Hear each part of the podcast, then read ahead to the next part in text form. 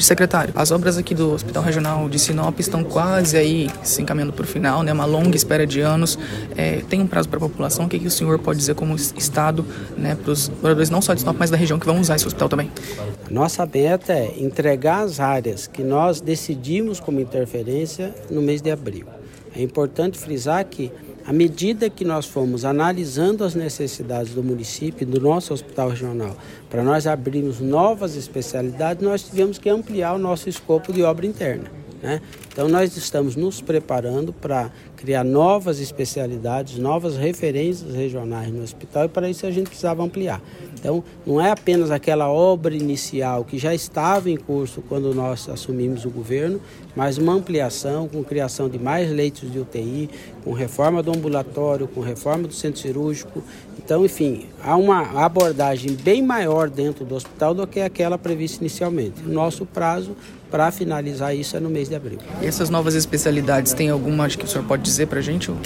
Sim, nós, nós vamos criar leitos de UTI é, pediátrico, que hoje não existe no hospital. Muito provavelmente nós vamos invadir em áreas, por exemplo, da pediatria, que é importante, uma referência regional.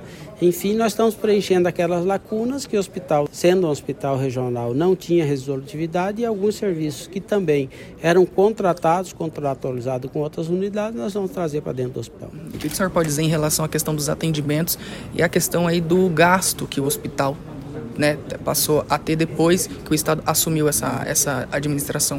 Os nossos números iniciais de fechamento do balanço de 2019 apontam para uma produção superior àquela que existia enquanto a unidade era administrada por uma OS e um custo inferior ao que tinha naquela época. A economia acumulada ao longo do ano é de aproximadamente 12 milhões de reais. Hum, aquele pessoal daquele processo seletivo já foi chamado para atuar aqui no regional? É, a maioria de todos eles já. Nós já estamos precisando de gente e não temos pessoa aprovada no, no, no processo seletivo.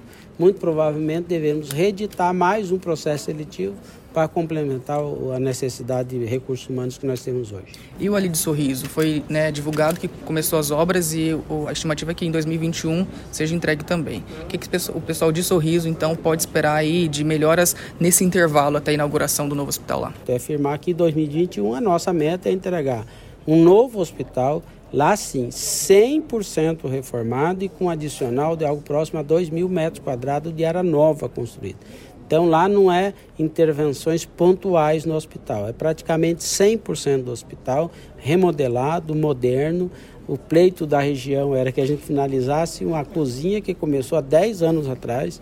Nós não nos confortamos com esse pedido, nós reformulamos o projeto e vamos entregar junto com a cozinha um hospital moderno, investimento aproximado de 9 milhões de reais só em infraestrutura, fora o investimento que virá com equipamentos na melhoria tecnológica do hospital.